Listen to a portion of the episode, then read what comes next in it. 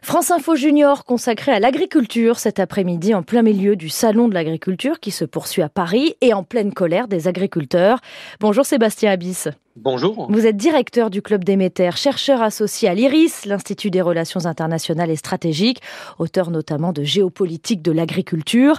Et ce sont des élèves du lycée français de San Diego, aux États-Unis, et de l'école Louise Michel de Vigneux-sur-Seine qui vous posent toutes leurs questions. On commence tout de suite avec Simas. Bonjour, je m'appelle Simas et euh, quel pourcentage d'habitants français sont des agriculteurs? Alors en France actuellement, euh, nous avons 400 000 exploitations agricoles et à peu près 800 000 personnes qui sont euh, des agriculteurs à temps plein. Ça représente 1% de euh, la population française et à peu près 2% de la population active française. Il faut souligner que c'est trois fois moins qu'il y a 40 ans, mais nous avons encore une population agricole nombreuse qui nourrit l'ensemble du pays et parfois même les populations européennes ou au-delà. Antoine, à toi. Est-ce qu'ils sont encore en grève ou est-ce que l'État leur a donné ce qu'ils veulent ou qu'est-ce qui s'est passé avec les agriculteurs? Les colères agricoles ces dernières euh, semaines en France, en Europe, expriment en fait une volonté d'avoir une plus grande reconnaissance à la fois des consommateurs qui euh, euh, doivent comprendre que les agriculteurs sont à leur côté, ils fournissent de l'alimentation, ils fournissent aussi de l'énergie, ils entretiennent les paysages, ils ont un rôle sur l'environnement, sur les questions des transitions climatiques. Et c'est vrai que ces dernières semaines, leurs revendications portaient sur de meilleurs revenus, sur une meilleure reconnaissance de l'ensemble de leurs missions et fonctions. Et euh, l'État a, pris conscience de l'importance du secteur en remettant euh, de la cohérence dans les politiques développées, dans les soutiens au prix et aussi sur les normes, les règlements qui permettent aux agriculteurs de faire leur travail dans les missions qu'on leur assigne. Sacha?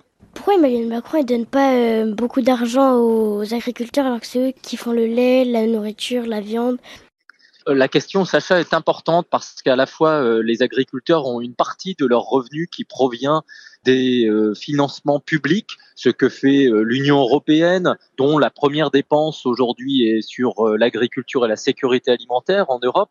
Il y a aussi les aides de l'État, les aides des régions, les aides des municipalités.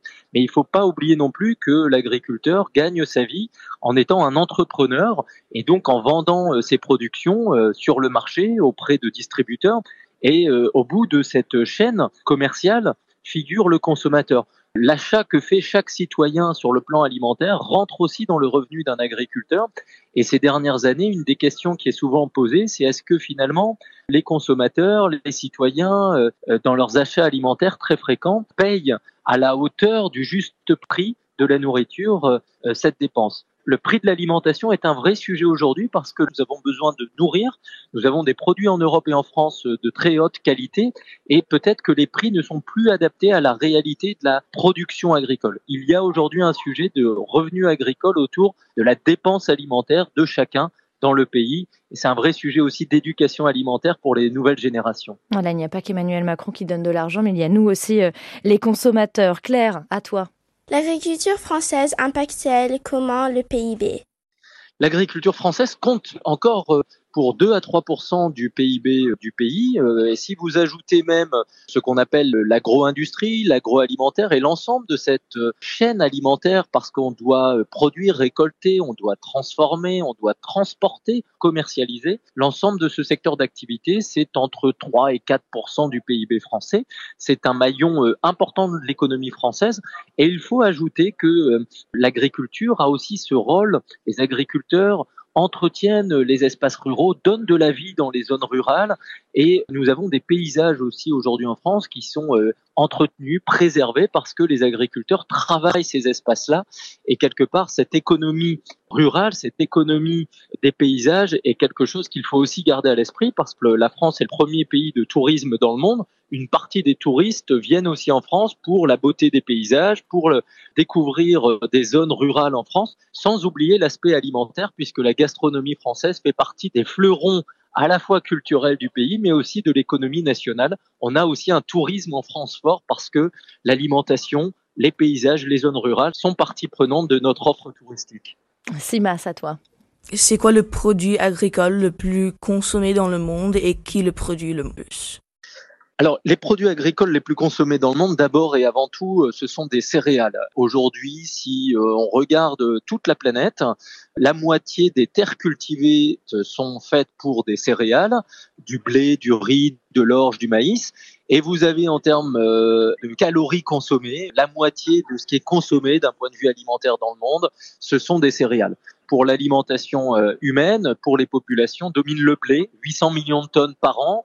Une tonne, c'est 1000 kilos. Donc, vous voyez, ce sont des volumes conséquents, euh, suivis euh, du riz, 500 millions de tonnes, qui est aussi une des céréales humaines massives sur la planète, très consommée en Asie, très consommée sur le continent africain. Derrière, vous avez également des produits comme la pomme de terre, 400 millions de tonnes, ou la tomate, 200 millions de tonnes. Et c'est vrai que blé, riz, pomme de terre, tomate, bah, vous voyez, ce sont des produits du quotidien, qui sont présents dans les tables et les cuisines du monde entier et font partie des productions principales aujourd'hui de l'agriculture euh, sur la planète. Mmh. Maëlle C'est vrai que le Brésil, c'est euh, ceux qui font le plus de sucre et de café? Tout à fait, Maëlle. Le Brésil est un grand pays agricole. Sur le plan euh, géographique, euh, la taille du pays, sa superficie est immense. Il a des climats très variés. Et, le Brésil a toujours eu une agriculture extrêmement euh, performante, très diversifiée. C'est aujourd'hui le premier producteur mondial de sucre, suivi par l'Inde. C'est le premier producteur mondial de café. Et vous avez au Brésil d'autres productions très importantes dans l'économie agricole brésilienne, comme par exemple le soja ou le maïs, qui sont très produits N'oubliez pas non plus l'orange. Le Brésil est le premier producteur d'orange dans le monde. Quand vous buvez votre jus d'orange le matin. Léa, une dernière question avec toi? Pourquoi il y a un salon de l'agriculture? Alors, il y a un salon de l'agriculture en France depuis 60 euh, ans. C'était à la fois parce que l'Europe euh, s'est construite autour d'une politique agricole commune et euh, après avoir établi cette politique agricole commune au niveau de la France, on a décidé de faire tous les ans un grand salon de l'agriculture. C'était à la fois pour expliquer l'évolution de ce métier, l'importance de ce secteur. C'est un rendez-vous à la fois de professionnels du secteur, mais aussi de citoyens, de consommateurs qui veulent mieux comprendre ce qu'ils mangent, comment c'est produit, d'où ça vient et le salon de l'agriculture est devenu un grand rendez-vous populaire chaque année en France. C'est le salon qui a le plus de visiteurs et qui est le plus apprécié aujourd'hui dans le pays. Eh bien, merci beaucoup Sébastien Abyss pour toutes vos réponses. Vous êtes directeur du club Déméter, chercheur associé à l'IRIS. Votre dernier livre s'intitule Veut-on nourrir le monde? Merci aussi à Estelle Faure et à Marie Mougin.